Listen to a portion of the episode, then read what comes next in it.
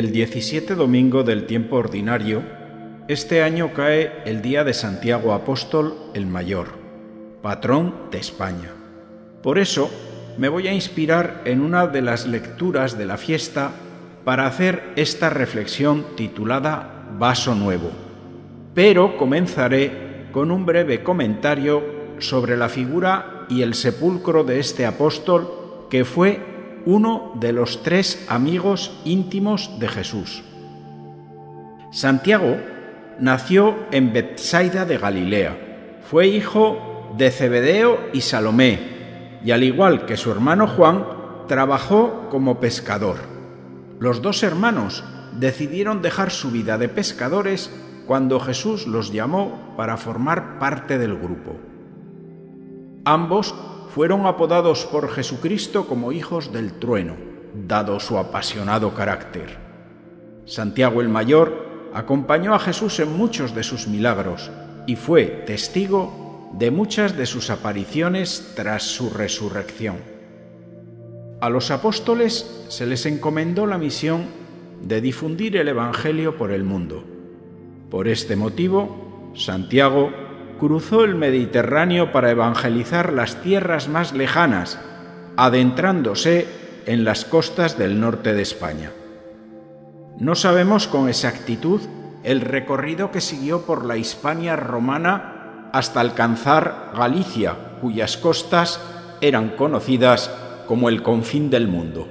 La tarea evangelizadora fue agotadora. El apóstol nombró a siete discípulos que continuaron con su labor de predicación. También conoció el desánimo y las ganas de tirar la toalla en momentos difíciles. En Zaragoza se le apareció la Virgen María. Este encuentro le devolvió el ánimo y la fuerza para acabar la obra buena que había comenzado. La tradición dice que ella le pidió que viajase de regreso a Jerusalén para que la acompañase ante la proximidad cercana de su muerte. A su llegada a Jerusalén, a raíz de las persecuciones de Herodes Agripa contra los cristianos, el apóstol fue decapitado. Tras la muerte del apóstol Santiago el Mayor, dos de sus discípulos deciden huir con el arca que contienen sus huesos a España, transportándolos en un barco hasta las costas gallegas. La leyenda habla de una malvada dama apodada Lupa que terminó convirtiéndose al cristianismo y cediendo un terreno para guardar los restos del apóstol en una pequeña montaña. En este lugar se alzó un mausoleo con los recursos facilitados por esta noble dama llamada Atia. El sepulcro fue conocido como Arca Marmárica. Años después, sus dos discípulos, Atanasio y Teodoro, que se habían quedado al cuidado de sus restos, también fallecieron y fueron enterrados en este mismo lugar. En el siglo II, todo quedó recubierto con un mosaico policromado. Para evitar saqueos, se decidió ocultar el sepulcro y restringir el acceso al mismo. Para ello, rodearon el sepulcro con un muro de metro y medio de altura y lo rellenaron de tierra, cubriéndolo luego con una bóveda de tierra y vegetación. A partir de este momento surgió ante la pequeña colina artificial una necrópolis o cementerio cristiano. Ya hay restos de un monasterio del siglo IV en este mismo lugar. Así permaneció el recinto hasta el siglo VIII, donde fue excavado y descubierto por el obispo de Iría Flavia don Teodomiro, que comunica a su rey, Alfonso II, el sorprendente descubrimiento y entonces el monarca decide poner en valor el sagrado hallazgo. Pasó a denominarse Campo de Estrellas, que es el origen del nombre de Compostela. Tras la visita real, se ordena la construcción de un templo que será el germen de la actual Catedral de Santiago Apóstol. Tras años de estudios, la Santa Sede dictaminó que los huesos correspondían al apóstol y a sus discípulos y los expuso a la veneración de los fieles. Esto ha hecho de la ciudad de Santiago de Compostela la tercera de las ciudades de peregrinación cristiana del mundo, junto con Jerusalén y Roma, siendo el hermoso camino que conduce hasta allí patrimonio mundial de la humanidad y recorrido por millones de personas. Sobre este tema recomiendo una película titulada Footprint, El Camino de la Vida, que hace referencia a un grupo de jóvenes americanos que experimentan este camino junto a su párroco. Es muy iluminadora. Para terminar esta reflexión, quiero centrarme en unas líneas que Pablo escribe a los Corintios y dicen así. Llevamos este tesoro en vasijas de barro, para que se vea que una fuerza tan extraordinaria es de Dios y no proviene de los hombres. Atribulados en todo, mas no aplastados, apurados, mas no desesperados, perseguidos, pero no abandonados, derribados, mas no aniquilados. Llevamos siempre en nuestro cuerpo la muerte de Jesús, para que se manifieste también en nuestro cuerpo la vida de Jesús.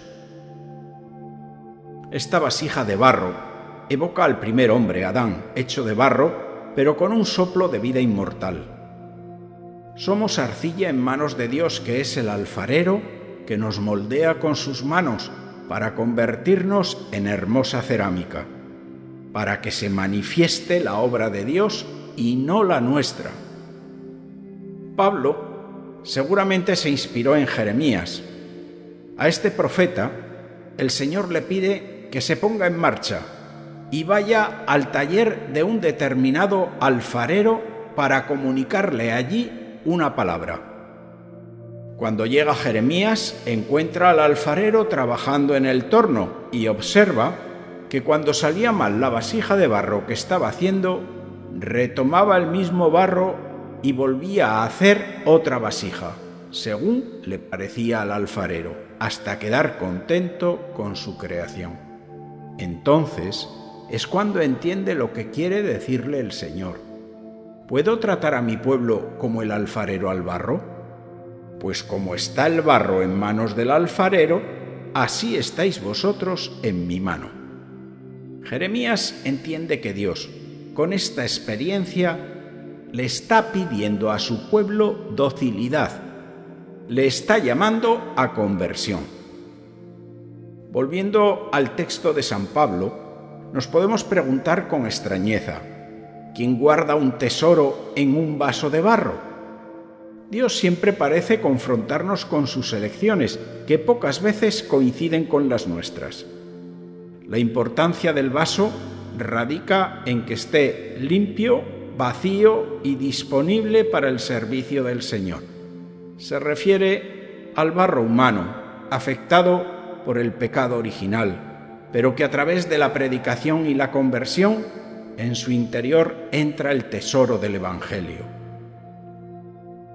La arcilla en el torno del alfarero da una y mil vueltas y en cada vuelta, a cada toque, va tomando una consistencia más suave, más dócil.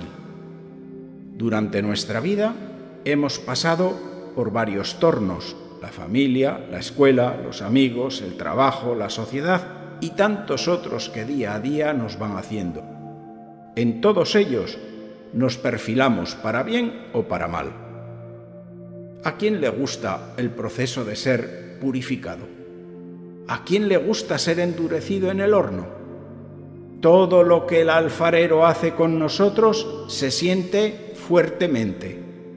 Todo duele, todo causa herida, pero todo es necesario para que nosotros como vasijas de barro seamos tal cual como Él quiere. Lo mismo que el alfarero utiliza sus dos manos para modelar la vasija por dentro y por fuera, así las dos manos de Dios son Jesucristo y el Espíritu Santo, y nos trabajan por dentro y por fuera, vuelta a vuelta, día a día mientras somos dóciles. Esta docilidad tiene mucho que ver con la felicidad. No somos una copa de plata o de oro, somos un humilde vaso de barro, pero capaz de guardar un tesoro. Estamos en manos de Dios. Sus manos nos forman y nos ayudan a perfeccionar nuestra vida. Él sabe cómo aplicar la presión necesaria para ajustar la vasija a su ser. Si estás dispuesto a poner tu vida en manos de Cristo, debes saber que Él hará contigo lo mismo que hace el alfarero con el barro. Es todo un proceso. Tierra seca, que humedecida con agua, puede recibir una forma, para más tarde ser expuesta al calor del horno y terminar con un cepillado de impurezas. Si estás en sus manos, déjate hacer como Él quiere. Lo que nos hace perder el molde es el pecado. Qué libertad produce saber que Dios tiene el control tanto de nuestra vida como de nuestra muerte y de nuestra resurrección. Hay un canto religioso que se llama Vaso Nuevo y que es una de mis canciones preferidas. Es un canto de alabanza y gratitud que produce consuelo y sanación en el alma. Queremos ser amados. Estamos deseando que esto se produzca en nuestra vida, sobre todo cuando las cosas no van bien. A todas estas personas que desean hacerse añicos porque están secas y se sienten inútiles, os digo, Dios puede rehacer tu vida. Yo, como tú, quiero también ser amado. Me despido regalándote esta canción. Escucha a esta youtuber llamada Alma Misas interpretando Vaso Nuevo.